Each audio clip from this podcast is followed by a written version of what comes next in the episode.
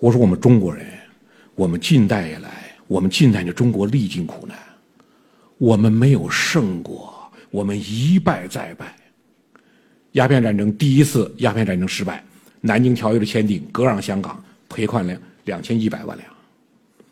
第二次鸦片战争接着又失败，对方都很少的兵力。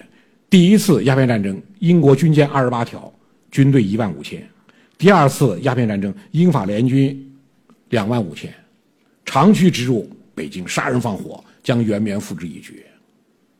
你到了八国联军一九零零年。我给皇家军事科学院讲八国联军入侵北京时，我们达到空前的虚弱。我们一般人讲八国联军八个国家打我们，我们如何打得过？但我说，你看八国联军来了多少人？日军最多八千，俄军四千八，英军三千，美军两千一，法军八百，奥地利军队五十八人，意大利军队五十三人。八国联军。满打满算，一九零零年八月三号从天津向北京攻击出发，满打满算一万八千八百一十一人，就这点兵力，还有七千德军在海上来不及赶到，都等不及了，向北京攻击出发，十天之内攻陷北京。而北京一带的清军十五六万，义和团五六十万，我们挡住了没有？没有挡住。中国近代以来这种衰落，这种无力。达到极致，一个大国衰弱至此，庚子赔款，空前的四亿五千万两白银。庚子赔款之后，我们对美国人印象不错，美国西奥多·罗斯福把部分赔款返还我们，我们办了留美预备学校，办了协和医院，还有燕京大学一部分，那留美预备学校就成为我们今天著名的清华大学，所以我们很多人对呢。对西奥多·罗斯福印象不错，不管他怎么说，他把中国的赔款还返还我们一部分，办了医疗，办了教育。但是你看西奥多·罗斯福，他极度看不起中国。他说：“要是我们重蹈中国的覆辙，自满自足，贪图自己疆域内的安宁享乐，渐渐的腐败堕落，对外部事务毫无兴趣，沉溺于纸醉金迷之中，忘掉了奋发向上、苦干冒险的高尚生活。”整天忙于满足肉体展示欲望，那么毫无疑问，总有一天我们会突然面对中国今天已经出现这一事实：畏惧战争、闭关锁国、贪图安宁享乐的民族，在其他好战、爱冒险民族的进攻面前，肯定是要衰败。罗斯福提醒美国人：我们一定不能像中国人这样衰败。我们就为了解决这个民族危亡，解决这个衰败，我们近代来。多少先进的中国人就为了克服这点，我讲我们历尽选择，为了摆脱衰亡。洪秀全的太平天国不就是选择吗？你看太平天国的意识形态天父天兄，其实就是基督教育的中国化，就是我们在完成马克思主义的中国化之前，洪秀全完成基督教育的中国化，用这套改造中国可能吗？不可能的，所以洪秀全失败啊。镇压洪秀全的曾国藩、左宗棠、李鸿章，他们推出洋务运动。就中国的大问题在哪呢？气不如人，机器制造、科学技术不行，一定要搞上去，学习西方的先进科学技术，气不如人。洋务运动三十年，洋务运动最大的成果北洋水师，一八九四甲午海战，全军覆没，一条舰没留下来。洋务运动失败，日本联合舰队一艘未沉。北洋水师全军覆没，一条舰没剩下来。洋务运动失败，洋务运动失败，康有为、梁启超出来了，君主立宪，就是曾左李的气不如人，太表浅了。中国的问题出在哪呢？制不如人，制度层面出问题了。梁启超讲：“唤起吴国千年之大梦，实自甲午一役时也。”制不如人，体制出问题了，要改制。戊戌维新就是改制，孙中山的辛亥革命也是改制，建立共和，君主立宪没有成功，戊戌维新失败，但是辛亥革命成功了，共和建立了，共和建立了以后，后来我们有个片子走向共和，认为共和的成果被窃国大盗袁世凯给偷窃了，但是我说你你如果全面的看，袁世凯一九一六年就死了。袁世凯死后十二年，我们实验了十二年共和，结果怎样？北京九一政府，二十四次内阁改组，换二十六届总理，军阀混战，生灵涂炭，共和也没搞成。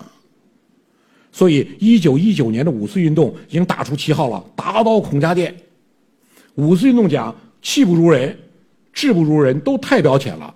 中国的问题什么呢？思想文化不如人，要彻底抛弃中国思想文化孔孟之道。我们当年这种思想的偏激和极端，认为万事归罪一点，找个替罪羊，只要把它解决，全解决了。我说，当年打倒孔家店的旗号，以今天遍布全世界的孔子学院，形成多么大的反差！我们今天看孔子没有妨碍我们走向现代化，我们出了问题了，不是说孔子的问题，我们自己的问题。但是，这些人，我们今天讲他们呢，我们没有丝毫否定他们，他们都是探索者，他们都在探索，寻找条摆脱灭亡的路径。你从洪有全到五四运动先驱，他们都是这样人，他们都有缺点，都有错误，都有问题，但他们都是探索者。他们为了民族不要灭亡，他们做这样探索。我们后来探索是在他们基础之上的。当年我们今天讲中国梦，当时中国社会呢也有中国梦。北京、上海的学者联合做了一次，呃，就是没有说具体讲中国梦。你的梦想是什么？你看当年中国，清华大学教授林语堂。回答他的梦想，我的梦想只希望国中有小小片的不打仗、无瞌睡、换门牌不要钱、人民不必跑入租界而可以安居乐业的干净土。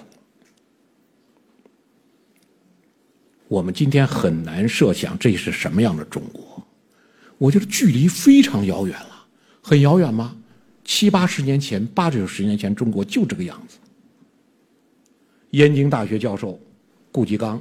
他的梦想，他说：“没有人吸鸦片、吞红丸，这是最重要的事。这种嗜好延长下去，非灭种不可。任凭有极好的政治制度，也是无益的。只要吸毒，什么制度都救不了你。”上海大学者施哲存，他说：“他的梦想，中国人走到外国去，不被轻视；外国人走到中国来，让我们敢骂一声‘洋鬼子’。你知道，先生现在是不敢骂的。”施哲存在上海。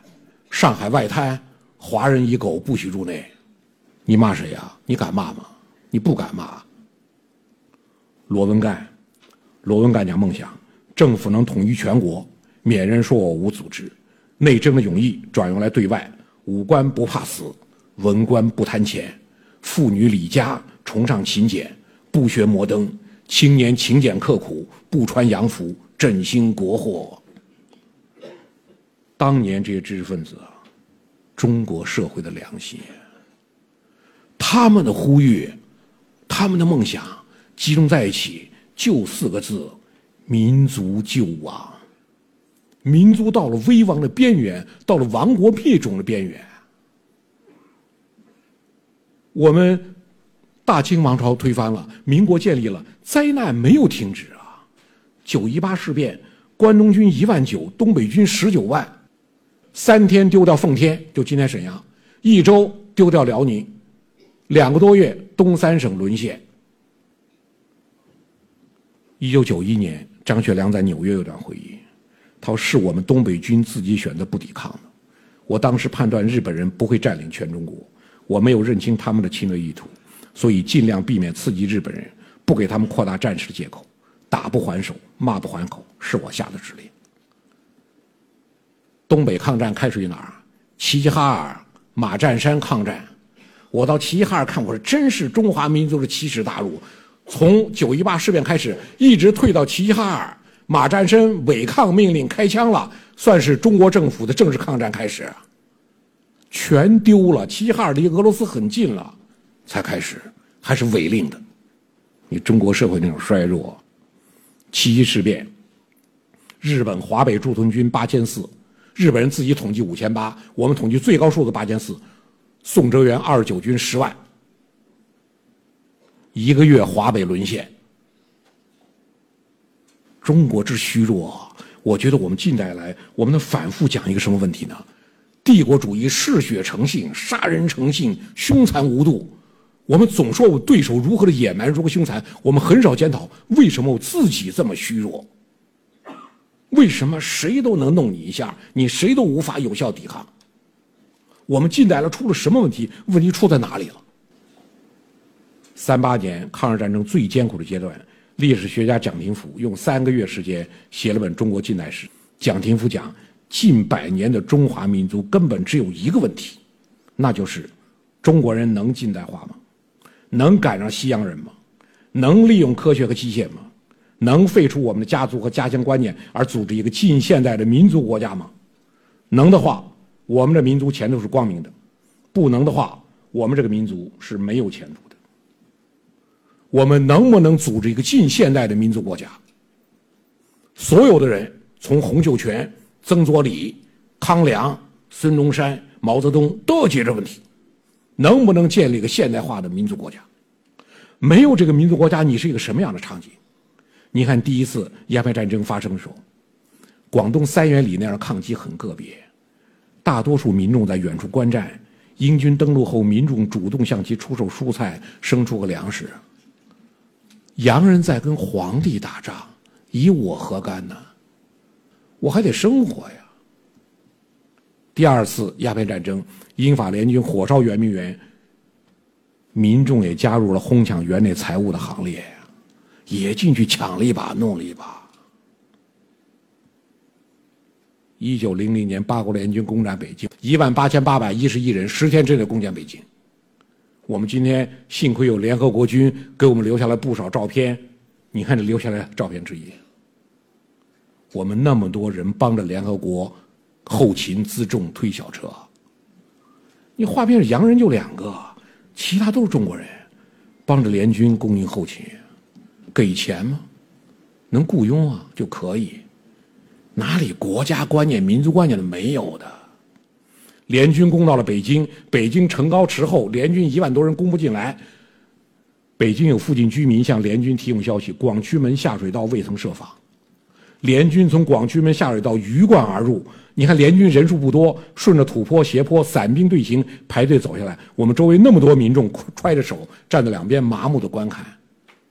洋人在跟皇帝打仗，进攻皇宫，多少民众帮着联军填平壕沟、绑梯子、扶梯子，还有民众坐在墙头上帮着联军往里瞭望。孙中山讲的四万万中国人，一盘散沙而已，数量不能提供力量。如果你不凝聚的话，你一盘散沙，数量没有意义。联军在北京杀人。那联军指定杀谁？中国人捆中国人，中国人砍中国人脑袋。我觉得这是中国我们近代以来最大的问题，非常松散。为什么要建立个现代民族国家？我们一盘散沙，这个局面被各个帝国主义所溃破。板垣征四郎，一九四八年被判处。绞刑被国际战犯法庭东京国际战犯审判，判处绞刑的七名日本甲级战犯之一。一九三一年九一八事变之前八月份，他是关东军高级参谋。关东军关东军即将发生九一八事变，面对十倍于己的东北军，关东军也是人心惶惶啊，他没有把握。板垣给他们做战前动员，没问题，搞得过。板垣讲，从中国民众的心理上来说。安居乐业是其理想，至于政治和军事，只不过是统治阶级的一种职业。在政治上和军事上与民众有联系的，只是租税和维持治安。因此，中国是一个同近代国家情况大不相同的国家。归根到底，它不过是在一个拥有自治部落的地区加上国家这一名称而已。所以，从一般民众真正民族发展历史上来说，国家意识无疑是很淡薄的。无论是谁谁掌握政权，谁掌握军。军权负责维持治安，都无碍大局。抗战开始不是这样吗，国民党副总裁汪精卫以下二十多位中央委员，五十八位将官投敌，一些部队成建制哗变。八年抗战，协助日军作战的伪军人数高达两百一十万，超过侵华日军数量，使中国成为唯一一个在第二次世界大战中伪军数量超过侵略军的国家。当时出现问题，不是民众出现问题。精英层出现问题，出现大问题，党政精英，那不是精英吗？都成了汉奸了。汪精卫、陈公博、周佛海、王克敏、殷汝耕、梁鸿志、王继堂、齐燮元、庞炳勋，这是国民政府的军政精英啊！庞炳勋刚刚获得台儿庄会战的胜利，还还立了功，转眼间整个部队哗变。汪精卫，驻国民党副总裁著名的领导人物，你当了汉奸之后。王克敏还看不起汪精卫，汪精卫负责南京伪政府，王克敏负责华北伪政府。王克敏自是资格老，什么叫资格老？投降日本早，他觉得资格老。他跟汪精卫说：“跟日本人打交道你不行，那些人说话不算话的，你得跟我学怎么跟他打交道。”把汪精卫气得要命，在南京立法会开会。通过一个提案，把王克敏的票权力尽数剥夺，就是华北政府服从南京伪中央政府领导，把王克敏权力全剥夺了。汪精卫用谁？用王继堂取代王克敏。王继堂也算一介文人，你看他把那点文采全用到给天皇吹牛皮、拍马屁去了。日本天皇见了他一次，他回来写首诗：“八鸿一语育人风，旭日银辉地茂公，春殿从容暖以慰。”外臣感激此心同，自己都自己是外臣。这伙人把中国政治演绎到如此丑陋的地步，我们当时中国出现的叫集团性的精神沉沦和人格沉沦，不是一个两个，是团团伙伙、一团一伙的精英们的沉沦。我们在这一上讲，中国共产党挺身而出。在最关键、最困难的时候，共产党人的风采。共产党人杰出代表，东北抗联第一路军总司令杨靖宇。抗到最后剩自己一个人，被打散的、牺牲的、投降的。程斌，抗联第一军第一师师长，杨靖宇最信任的得力助手。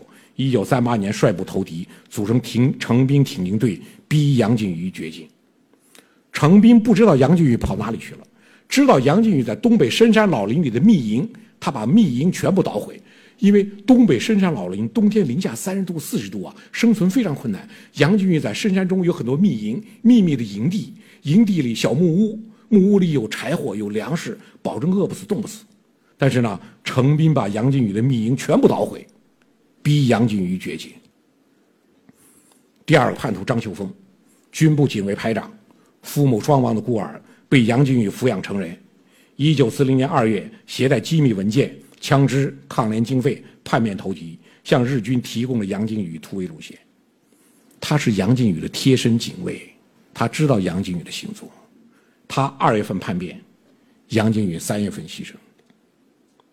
第三个叛徒张锡若，抗联第一军第一师特等机枪射手，叛变后在伪通化省警务厅长岸谷龙一郎的命令下。开枪射杀了杨靖宇，杨靖宇的自己特等机枪射手把自己的军长、总司令打死。他们都是什么呢？跟谁干都是干，一盘散沙。这是被板垣征四郎、石原莞尔窥透的中国人的这种相。最后一个我们不能称叛徒，老乡赵廷喜，蒙江县保安村村民。杨俊宇跑了好几天，棉鞋跑丢一只，好几天没有吃饭。碰见了三个村民，告诉赵廷喜下山给我买双棉鞋，买几个馒头，给你们钱，不要告诉日本人。下山就向日本人报告了杨金玉在山上。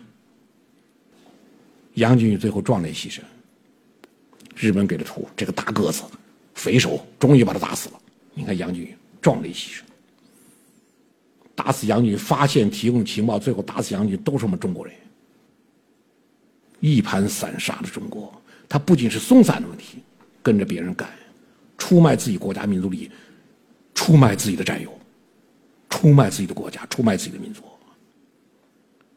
最后时刻，赵廷喜跟杨靖宇讲的话，杨靖宇让他下山买馒头，买馒头买棉棉鞋。赵廷喜讲的话，我看还是投降吧。如今满洲国不杀投降的人。赵廷喜哪里知道，只要杨靖宇投降，日本人安排。出任伪满洲国军政部长，不但不杀，当大官，利用你的影响摆平东北抗联。杨靖宇在最后给赵廷新讲一句话：“老乡，我们中国人都投降了，还有中国吗？”这句话惊天动地，到最后一个人也绝不屈服。我们就说有胜利的希望吗？一点希望都没有，那也不屈服。我经常讲，中华民族总在关键时刻有这样的人物成为民族的脊梁。不是这个脊梁，我经常讲，不是大众支在支撑的，关键时刻的关键人物，在大家万箭俱灰的情况下，有些这样的人物成为民族的精神的图腾和脊梁。当年一批匠人啊，年纪轻轻就干大事，年纪轻轻就丢性命，走上中国政治舞台。他们不是为了自己的住房，为了自己的工资，为了自己的待遇而干的。完成民族救亡，一批年轻人，年纪轻轻干大事，年纪轻轻丢性命。李大钊三十七岁英勇就义，毛泽东三十四岁上井冈山，开辟工农武装割据、农村包围城市的道路。朱德三十岁成为护国名将，反袁护法。周恩来二十九岁主持南昌暴动，奠定中国人民解放军的基础。博古二十四岁出任中央临时总负责人。我们今年二十四岁大学毕业，我觉得就业可能都是个问题。博古在这个年纪已是中央临时总负责人了。聂耳二十二岁为义勇军进行曲谱曲。今天我们每一个中国人，都要向义勇军进行曲致敬。这是当年一个二十二岁热血青年谱的曲子。荀怀洲十九岁师长，二十岁军长。二十一岁军团长，二十二岁牺牲，工农红军中最年轻的将领。邹容十八岁发表革命军，二十岁去世。邹容的革命军感动了中国近代舞台两个重要人物：第一个毛泽东，看完邹容的革命军就四个字：夜不能寐，激动的翻来覆去睡不着觉。第二个蒋志清。看完邹容的革命军，也是这四个字，蒋志清就蒋介石，也是夜不能寐，也是激动的翻来覆去睡不着觉。我说那就是一个年纪轻轻就干大事，年纪轻轻就丢性命的时代。但当这伙年轻人走上历史舞台的时候，谁看上他们了？谁觉得你们能怎么着了？你有资源吗？你有名望吗？你什么也没有，你们救过命救命，凭什么救？所以当年。一九二一年，中国共产党在上海这个石库门房子建立的时候，谁想到像今天总结出来，中共建立重大的现实意义和深远的历史意义？当年想到有什么意义啊？当年中国共产党在上海成立，中国社会有两百多个政治团体和党派，中共成立了还是两百多个，你解散了也是两百多个，显不出你来。所以，当年中国共产党成立，一伙热血青年在上海这个石库门房子成立中共的时候，谁看得起他们？谁没想到他们能怎么样？甚至连我们当年中国共产党的发起者，南陈北李，南面的陈独秀，北面的李大钊，他们发起成立的中国共产党。中共一大在上海成立了，他俩开会都没去。为什么呢？陈独秀当时在南方政府出任教育厅长，正在筹款，说有一笔贷款，人一走款子不好办了，他盯住贷款人不能去。李大钊呢，因为当时北京的北洋军阀政府财政困难，停发了北京八所高校的教职员工的薪金，不是不发，是没钱了，有钱再发。这八所高校成立了联合锁金委员会，李大钊是锁金委员会的重要负责人，整天开会，忙于追讨工资。也没时间到上海。我说，中国共产党一九二一年在上海成立，中共一大十三个代表，其中最年轻的这位，北京小组成员刘仁静，当年年仅十九岁，也就今天一个应届高中毕业生的岁数。我觉得跟今天来的很多高中生岁数还差不多，稍微大一点，十九岁，已成为中共一大代表了。一九八三年，我们国防大学一个党史教授采访刘仁静。一九八三年，刘仁静已是中共一大代表最后一位在世的，八十多岁了。当年十九岁，八十年代八三年八十多岁了。我们的教授见面就称刘老，请刘老谈一谈参加中共一大的感受。刘仁静老老实实、实实在在就说了这么一句话，根本没想到是这么重要一次会啊！不就到上海去开个会吗？谁想到是这么重要一个会了？刘仁静说：“李大钊不去，北京小组空出一个名额，那空出名额轮不着我。北京小组还有多位资深同志，首先问邓中夏，邓中夏回答不去。邓中夏要到南京参加中国少年学会的会议，没有时间去上海。”然后再问罗章龙，罗章龙回答也不去。罗章龙要到长辛店开工人座谈会，也没时间到上海。我说：“你看，我们当年大家手头事情都很忙，陈独秀要盯住贷款，李大钊要追讨工资，邓中夏要参加少年学会的会议，呃，罗章龙要开工人座谈会。”刘仁静在回忆录里写：“这个莫大的光荣就这样历史的落在了我的头上，他们都不去，我去了。”刘仁静虽然最后被党开除，但也流芳百世了。不管什么时候介绍中共一大代表，这就是标准图片。刘仁静还居中，赫赫在目。当然，我说呢，我跟刘仁静还通过二十二路公共汽车发生了深度的关系。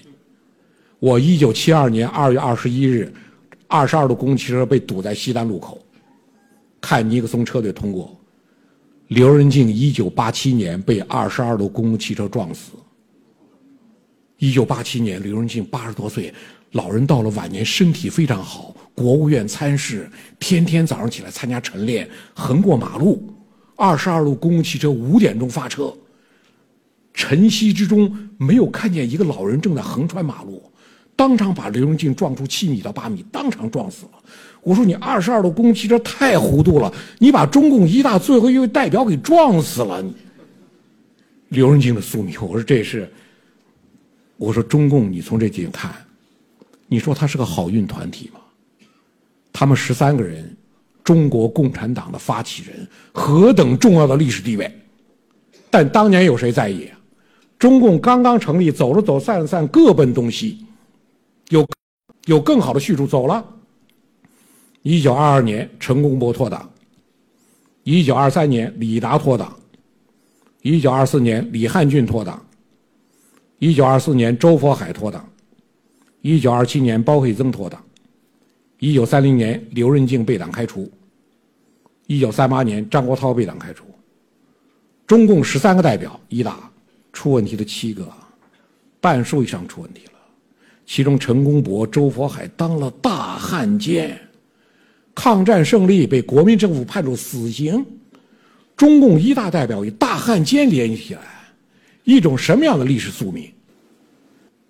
张国焘因南陈北李都未与会，张国焘出任中共一大执行主席，宣布大会开幕，宣布中国共产党成立，宣布大会闭幕，都是张国焘，何等重要的历史地位！最后在国民党军统戴笠手下当特务，军统特务。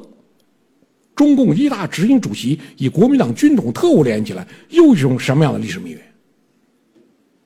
他们七个人，我写苦难辉煌的书里我就写了，我就做了假设：如果历史是可知的，如果他们他当年参加了中国共产党，他们就知道他们成立这个党二十八年以后要夺取全国政权，一九二一建党，一九四九建立新中国，二十八年时间。我说，如果他们知道这个结局。他们会不会这么做？脱党的脱党，当汉奸的当汉奸，当叛徒的当叛徒。我觉得，如果你能知道历史底牌，就跟你打牌一样，你如果知道底牌，你肯定不会这么出牌的。你用着当汉奸吗？用着当特务吗？当然，参加这个党也很危险。我说，你可以找个安全的地方藏起来，比如说香港就挺安全的。我说，你跑到这儿藏到一九四九年，你再回去，你不都建党元勋吗？各种待遇少不了你的，把你像供泰斗一样供着你。但谁有谁知道？有谁知道自己发起成立这个团体，将来要搞那么大的名堂？不知道。刚刚一成立，走了走，散散，各奔东西，自认为有更好的去处。当然，再加上严重的牺牲。王尽美一九二五年牺牲，邓恩铭一九三一年牺牲，何叔衡一九三五年牺牲。陈潭秋一九四三年牺牲，自己走掉的被党开除的、牺牲的十三个人，从头走从头走到尾的只有两个：毛泽东，中国共产党中央委员会主席；董必武，中华人民共和国主席。只有这两个人从头走到尾。中共的艰难。我们不要用什么形容词、什么副词，不要什么妙笔生花、添油加醋、无中生有。你仅仅看中共一大十三个代表各自走向，你知这个党何其艰难。前面有什么好事等着你啊？有红地毯吗？有剪彩吗？有鼓掌夹道欢迎吗？不尽的流血、牺牲和叛卖，以及万水千山的阻隔。中国有句话：“秀才造反三年不成。”你看他们全是我秀才。我说秀才造反三十年、三百年都不成，他们二十八年成功。中国共产党一九二一年建党，中国政治舞台边缘性的力量。中国共产党能够从中国政治舞台的边缘走到东方政治舞台的中心，今天影响世界格局，改变世界格局。